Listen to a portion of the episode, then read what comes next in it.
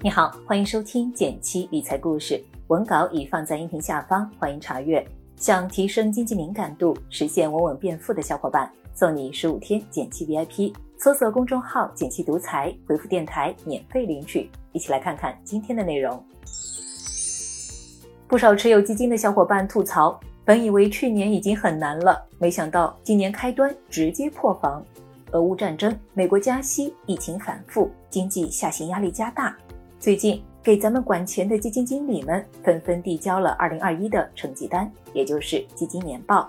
这样的时刻，大佬们怎么看呢？我们是否能从他们的见解中得到一些投资灵感呢？今天就来划个重点，还是要提示一下，文中提及的个股、基金、基金经理仅为示例，不涉及任何投资建议和利益相关。投资有风险，决策需谨慎。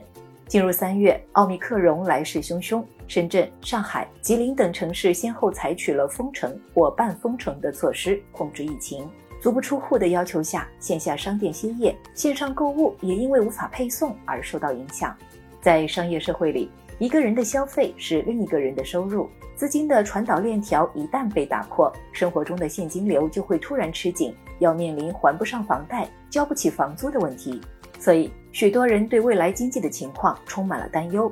在最新公布的经济先行指标 PMI 显示，我们的经济在收缩，部分指标甚至创下了2020年3月以来的新低。不过，基金经理们的态度倒是相对乐观。总结一下，就是四个字：会过去的。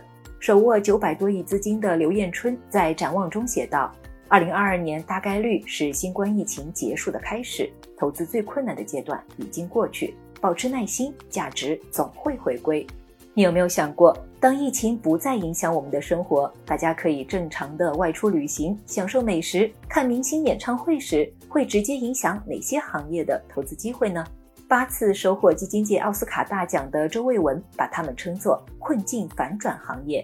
这些行业在过去两年受疫情的影响较大，短期来看也仍然有不确定性。但以两年左右的维度看，大概率经营会恢复正常，甚至比历史上景气年份更好。代表行业有养殖、餐饮、旅游、传媒、地产等。中国有句老话：“风水轮流转”，困境行业会迎来反转。过去两年当红榨子鸡的行业们，又会有哪些变化呢？比如这两年颇受关注的新能源，就是典型的高景气度行业。如果多看几份报告，你会发现“高景气度行业”这个词出现频次还挺高的。景气度该怎么理解呢？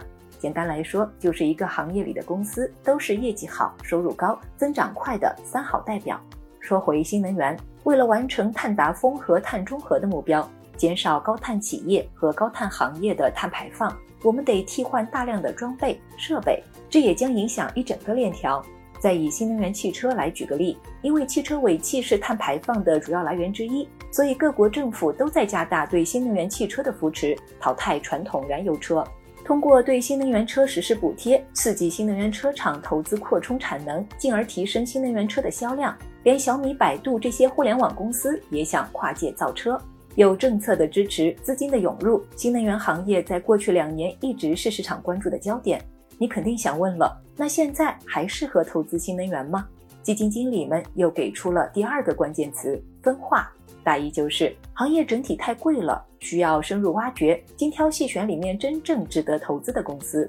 像刚刚接手网红基金农宁新能源的邢军亮，在年报中透露出对价格的担忧。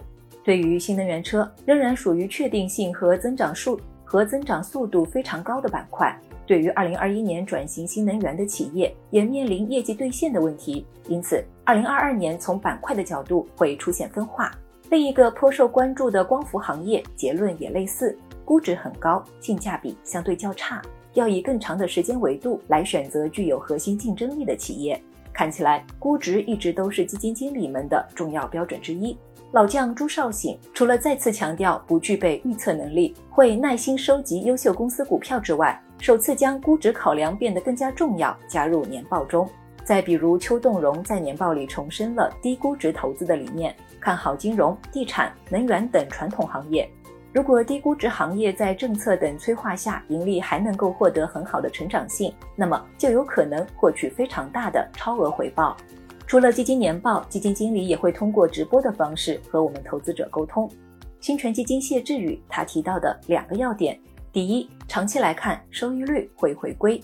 从长期角度看，他对百分之十到百分之十五的年化复合收益率是相对有把握的。但在过去两年，基金的收益率远远大于这个数，一年就翻了倍。大量投资者在火热阶段买入，反倒体验了均值回归的下跌之路。第二类，基本面强劲，股价会回归。股价波动因素非常多，长期还是服从于基本面，短期跌得多不可怕。如果估值合理，基本面没问题，股价一定会回去的。股票的价格和情绪的钟摆往往是背离的。当你感受到风险，不一定真的是风险。被乐观情绪填充时，反倒应该当心。那我们在投资中该怎么做呢？不妨来看看千亿基金经理的应对方式。凭借重仓白酒获得巨大的关注后，张坤管理的基金回撤一度达到百分之四十，备受争议。他在展望未来时，并没有提到内外部环境，重述了现金流的重要性。一个企业生产的产品多大程度被其客户所渴望，是否具有优秀的商业模式，是否具有护城河，使其在长周期内维持良好的竞争格局，这些都是使收入转化为净利润，再转化为自由现金流的重要决定因素。从持仓来看，张坤的风格倒是很鲜明，将资金集中在十个股票上，长期持有。即便处于质疑声中，顶流基金经理们仍然不预测，只应对，坚守自己的方法论。而对我们普通投资者来说，也可以参考他们的思路。但更重要的是，制定好投资纪律，比如坚持定投，屏蔽市场中的噪音。衡量投资是否成功的办法，往往不是看我们有没有能力战胜市场，而是我们有没有一个为了达到自己目标的计划和行为规范。好了，关于基金年报就和你分享到这里。喜欢这类的分享，欢迎点个赞。有机会咱们接着聊，别忘了根据音频开头的提示，免费领取十五天剪辑 VIP，和我一起持续学习，享受稳稳变富的感觉吧。订阅内容每周一到周五，简七在这里陪你一起听故事、学理财。我们下次见，拜拜。